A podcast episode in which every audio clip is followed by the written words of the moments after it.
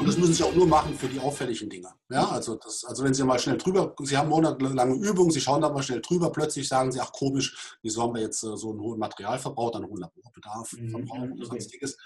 Und sagen Sie, ich hätte mal gerne Wertenachweis. Und dann schauen Sie die verschiedenen T-Konten durch, die dahinter stecken. Okay. Und dann stehen da die einzelnen Buchungen drin. Und deshalb bin ich auch so ein Fan davon, dass man dieses Grundprinzip der Buchhaltung mit Soll und Haben versteht, nur das ja. Grundprinzip, damit, wenn man ein solches Konto vor sich liegen hat, dann auch weiß, was heißt denn das, wenn da jetzt was auf der Soll-Seite oder auf der Haben-Seite eines solchen T-Konto steht. Ja?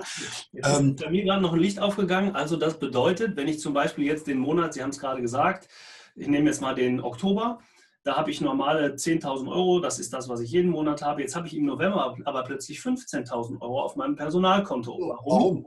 Dann, kann, dann überlege ich mir, was ist denn da los? Ist da eine Fehlbuchung? Jetzt muss ich plötzlich etwas. Und dann müssen Sie tiefer rein. Dann muss ich genau. tiefer rein und sehe, dass vielleicht das Weihnachtsgeld schon gezahlt worden ist. Oder was auch immer dabei rauskommt. Anteilige Sonnen und da kann Ob Fehler sind oder Besonderheiten, die richtig gebucht wurden, aber halt passiert sind. Das ist ja das Schöne. Auf die Art und Weise hat man immer einen Überblick, was in der eigenen Firma passiert. Okay. Also das ist die eine Antwort. Und die zweite war die Vergleichbarkeit. Ich weiß es jetzt für ähm, mittelständische Unternehmen, dass zum Beispiel DATEV, und vielleicht haben es andere auch, will da keinen bevorzugen, aber die haben äh, oder hatten, ich glaube, das gibt es auch noch, bundesweite Vergleiche. Das heißt, die kennen ja die ganzen BWAs. Mhm. Und mh, hm, da müsste es, ja, gibt es sicher noch Muster-BWAs, Durchschnitts-BWAs von Branchen.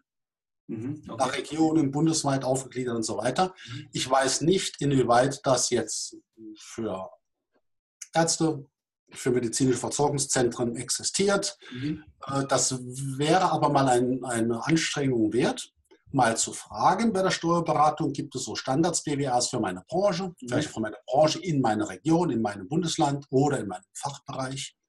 Und dann mal diese Durchschnitts-BWA sich zu nehmen und neben die eigene zu legen. Ja, ist vielleicht ja auch etwas, das wiederum für einen spezialisierten Berater, Steuerberater in dem Bereich spricht, weil der sicherlich eher auf solche Zahlen auch zurückgreift, beziehungsweise der diese Vergleiche ja eigentlich in der Beratung auch, auch mit einfließen lassen müsste, um zu sagen, dass man auf, du liegst im Vergleich zu deiner Branche so oder so. Also, dass wir sowohl als auch die, den Vergleich hätten.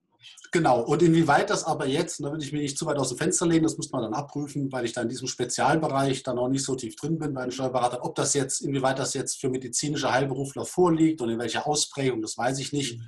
Mein Tipp, fragen Sie einfach mal. Wenn es nichts gibt, ist Pech und wenn es was gibt, dann freuen ja. Sie sich. Fragen hilft immer, da haben Sie recht.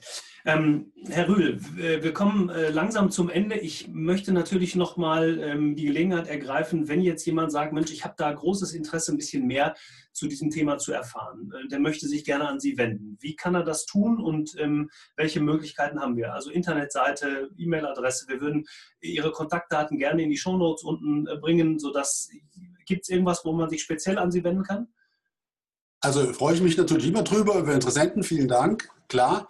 Also einmal meine Webseite hprühl.de, mhm. können Sie in die Show Notes packen. Ja. Es gibt ähm, auch einen kostenlosen Podcast von mir, der ist schon sehr ausführlich. Der geht in mehreren Folgen, insgesamt über sechs Stunden und erklärt kostenlos dieses System der doppelten Buchführung mit Soll und Haben. Mhm.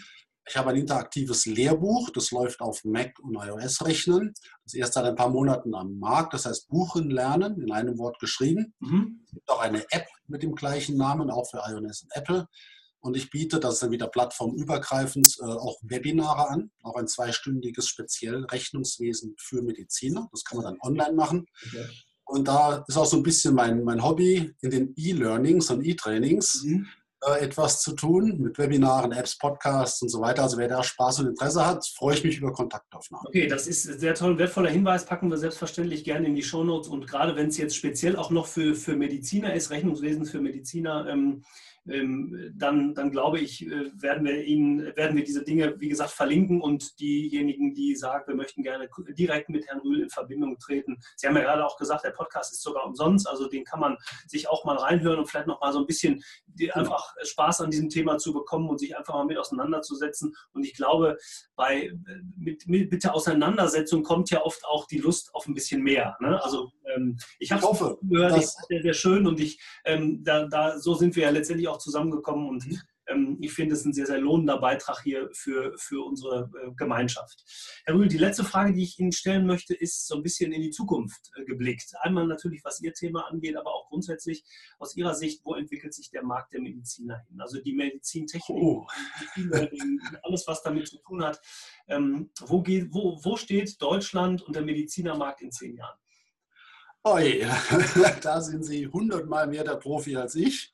Ich komme aus dem Rechnungswesen und ähm, nicht aus dem medizinischen Bereich. Ich kann es daher nur sagen, was ich generell beobachte. Und ob das dann für die Medizinbranche, da müssen Sie. Ja, ja natürlich. Aber darum geht es einfach mal eine Meinung zu hören, genau. Ähm, also fangen wir an mit dem Thema E-Learnings und E-Trainings, das Digitale, äh, was ich seit Jahren mache. Die App ist zum Beispiel ähm, sieben Jahre jetzt alt, der Podcast schon noch älter, ja. Ich habe immer gedacht, das müsste schon lange am Markt viel stärker nachgefragt werden. Das hat also sehr lange gedauert. Ich merke jetzt erst, dass das kommt. Das heißt, ich glaube, wir sind einfach ein bisschen hinten dran, was Digitalisierung angeht. Wenn man es jetzt mal vergleicht mit USA, mit Asien und anderen. Mhm. Und ich könnte mir vorstellen, dass das im medizinischen Bereich nicht anders ist. Ich weiß es nicht, aber ich könnte es mir vorstellen. Mhm. Da denke ich, dass hier der größte Augenmerk äh, liegen muss, dass man sich sehr schnell mit diesen ähm, nicht nur Nachteilen, auch den Vorteilen der Digitalisierung ja. intensiv auseinandersetzt. Ähm, ich denke, das wird in allen Bereichen des Lebens und damit auch der Medizin massiv kommen. Okay. Ähm, ich wenn ich das aufgreifen darf, ähm, ich bin da bei Ihnen. Ich glaube nur, dass, ähm, und ist vielleicht auch ein Grund dafür, warum viele Dinge noch nicht so umgesetzt sind, wie man sich es eigentlich vorgestellt hat. Also weil die, das, das technische Wissen auf der einen Seite ist, ist ja da und Sie haben ja gesagt, Sie haben diese Plattformen, bieten die ja auch schon an. Ich glaube, bei der zunehmenden Digitalisierung mit all dem, was dazukommt, ist die Qualität des menschlichen Kontakts die dann dahinter steht und die wir sicherlich auch immer noch liefern müssen, auch in unserer Branche, in der Beratungsbranche, umso wichtiger. Also zu sagen, wenn ich dann tatsächlich einen persönlichen Kontakt habe, möchte ich auch eine hohe Qualität ähm, in der Beratung. Ich möchte vielleicht auch eine hohe ähm, ja, emotionale Bindung an meinen Partner, also auch gerade was jetzt den Arzt angeht, ich glaube, auch da wird es in der Zukunft sehr, sehr viele äh, Entwicklungen geben. Ähm, mhm. Alles das, was systematisiert werden kann, wird systematisiert. Aber ähm, wenn ich dann in den persönlichen Kontakt trete, dann brauche ich auch einen Gegenüber auf einer Wellenlänge. Und da sind wir auf der Augenhöhe wieder, die wir ja vorhin ja. schon beschrieben haben in Ihrem Segment mit dem dann vernünftig und auf einer guten Basis zusammenzuarbeiten. Vielleicht dazu zwei kurze Bemerkungen. Erstens, absolut. Ich bin keiner, der sagt, ach, das Persönliche, das soll weg oder das taugt mir. Ja. Ich gebe auch Präsenzseminare persönlich, die Führungskräfte. Ja, genau, genau, das weiß ich. Ich ja. sage nur, die, die Gewichtung und die Mischung zwischen Präsenz und digital, die scheint mir nicht ganz korrekt ausgewogen. Mhm. Etwas mehr digital ähm, würde vieles helfen. Ähm, vor allem an den, in den Gegenden, wo einfach persönlich auch nichts möglich ist, weil da vielleicht keine Arztpraxis gerade ist. Mhm. Oder generell gesprochen, Sie sagen so das persönlich-menschliche, jetzt frage ich mal ganz direkt. Wir sprechen gerade digital. Genau. Kommt Ihnen das anonym vor? Oder persönlich Mensch? nee, das ist genau der Punkt. Wenn wir Gesprächspartner sind, das kann ich auch so sagen, weil wir haben uns letzte Woche ja schon getroffen. Schon getroffen, aber wir hätten auch das Interview so gehabt, wenn wir uns nicht getroffen hätten. Ja, also genau, von, der Stimmung her und so weiter. Und genauso und genauso ist es auch wichtig, wie, wie Sie es jetzt gerade beschreiben. Es ist, ist, glaube ich, es ist wichtig, es gibt nicht ein Entweder-Oder, sondern es ja. gibt ein Nebeneinander. Und beide Argumente sind richtig. Genau. Ich, genau. ich, das, ich bin kein Kämpfer für die eine oder andere Seite, sondern ich denke, genau. lassen Sie dann eine ordentliche Mischung finden. Genau. Schönes Schlusswort. Herr Rühl, ganz, ganz lieben Dank für Ihre Zeit. Äh, wir sind am Danke, Samstagvormittag, also nur noch mal für alle, die das später sehen, Samstagvormittag, ganz schönes Wetter hier bei uns in Dortmund und bei Ihnen in Berlin. Bei uns auch. Also schön dass, Sie, schön, dass Sie sich nochmal die Zeit genommen haben. Ähm, wir äh, sind am Ende unseres Interviews da, und äh, möchte mich bei den Zuhörern, Zuschauern bedanken, dass sie sich die Zeit genommen haben. Ich hoffe, wir konnten Ihnen einige wichtige Informationen geben und ähm, freue mich, wenn Sie beim nächsten Mal wieder zuschauen. Und denken Sie daran, bleiben Sie gesund, aber tun Sie auch was dafür. Und ähm, bis zum nächsten Mal. Vielen Dank. Super. Ihnen auch Dankeschön. Tschüss.